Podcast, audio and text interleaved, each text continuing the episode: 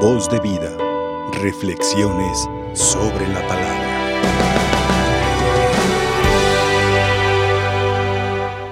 El Señor es bueno con todos. Lo hemos cantado hoy en el Salmo responsorial 144. Por lo tanto, hoy podríamos nosotros reflexionar en qué acciones, en qué hechos, en qué acontecimientos has tú experimentado esa bondad, esa generosidad de Dios contigo y para con los tuyos. San Pablo, hablándoles a los colosenses, les ayuda a descubrir la bondad de Dios que los ha llamado de una religión estéril a una fe que da frutos abundantes, no de la circuncisión de la carne, sino de la circuncisión del corazón y les invita a que descubran cómo por el bautismo han pasado de la muerte a la vida con Cristo. Ustedes estaban muertos por sus pecados y no pertenecían al pueblo de la alianza. Pero en Cristo, que les ha perdonado sus pecados, Él anuló todo lo que era contrario. Ese es el proyecto de Dios, lleno de bondad, lleno de misericordia. Y es el proyecto que tú y yo estamos llamados a asumir. Sí, lo dije bien. Porque una cosa es que seas bautizado y renegado. Es decir, que no vivas tu compromiso bautismal. Y otra cosa es que valorando el misterio pascual de Cristo,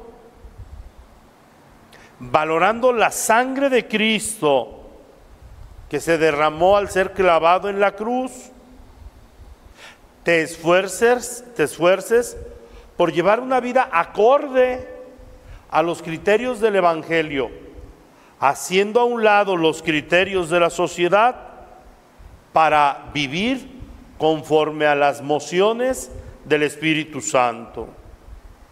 Y bueno, este es el llamado o la invitación que el Señor nos ha hecho en esta semana vigésimo tercera. ¿Se acuerdan del Evangelio del domingo? Efetá, ábrete.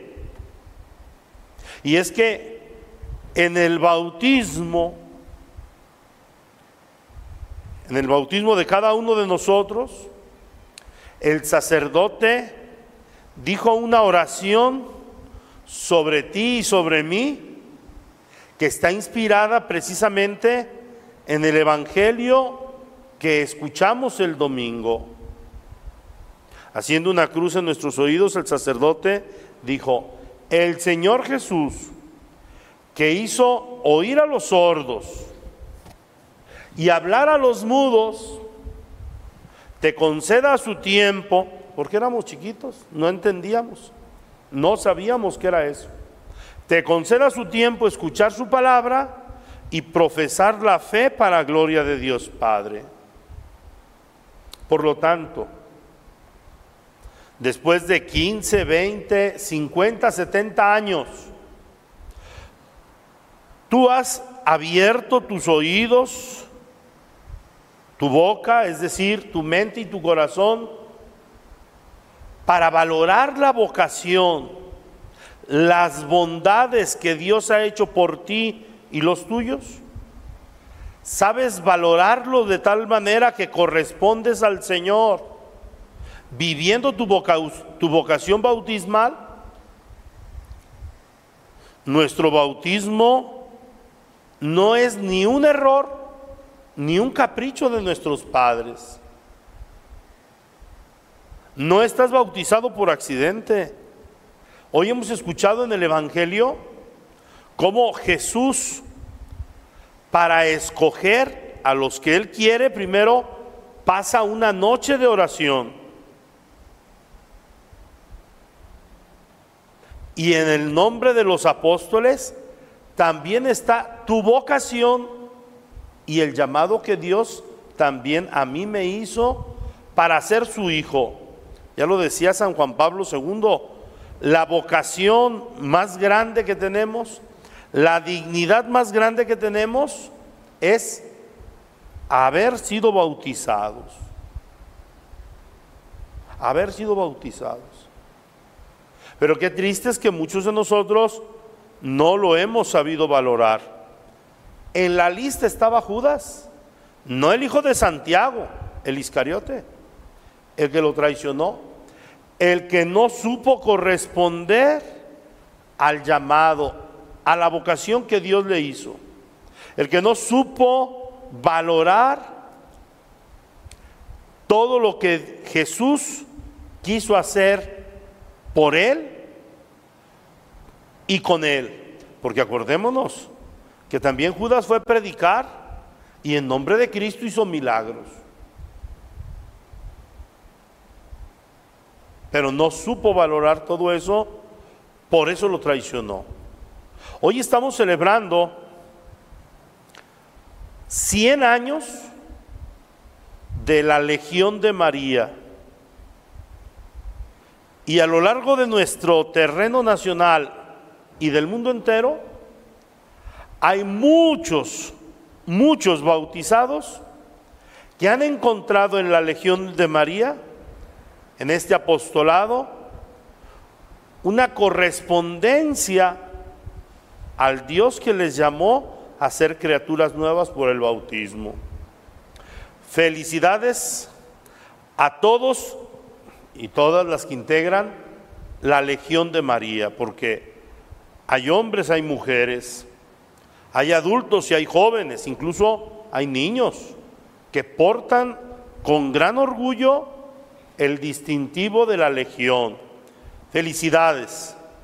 Que el Señor los siga fortaleciendo en esta decisión que tomaron por vivir las exigencias del Evangelio imitando las virtudes de María Santísima. Felicidades a todos aquellos que en algún otro apostolado desempeñan su compromiso bautismal. Adoradores del Santísimo,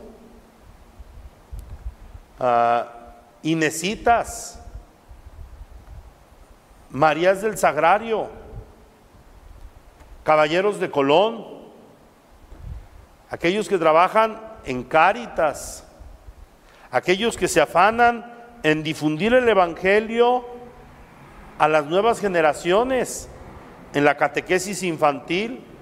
Felicidades a todos aquellos que imparten la catequesis presacramental. Felicidades a todos aquellos que están viviendo el compromiso de su fe. Que el Señor les conceda seguir dando testimonio entusiasta del llamado que en el bautismo han recibido. Pero también felicidades a todos aquellos que desde el resguardo de su hogar viven esa consagración a Dios, ofreciéndole al Señor sus sufrimientos, y sus dolores. Ayer lo decía San Pablo en la primera lectura. Me alegro de sufrir por ustedes porque así completo lo que falta a la pasión de Cristo en mí por el bien de su cuerpo que es la iglesia. Felicidades a tantos y tantos enfermos que en lugar de estar renegando y maldiciendo por su enfermedad, saben asumirla con valentía y entereza y le ofrecen al Señor sus dolores, sus sufrimientos, uniéndolos a la cruz de Cristo por medio del sacramento de la unción de los enfermos. Todos aquellos que se unen, porque reciben la comunión ahí en el hecho de su dolor, ¿verdad? Reciben la comunión y de esa manera se unen más plenamente a la pasión de nuestro Señor Jesucristo. Felicidades también a todos esos trabajadores, amas de casa, que también son trabajadoras, que realizan fielmente sus responsabilidades, porque saben que haciendo bien sus responsabilidades están glorificando a Dios y de esa manera están dando un testimonio de su fe ante los demás. Que el Señor los ayude para permanecer siempre firmes y fieles. Y a todos aquellos que no, no se han decidido en su opción por Cristo, yo les invito con el Salmo 144 a que valoren todo lo bueno que el Señor ha sido con ustedes y que entonces se esfuercen por ser cada día mejores personas y mejores cristianos. Voz de vida, reflexiones sobre la palabra.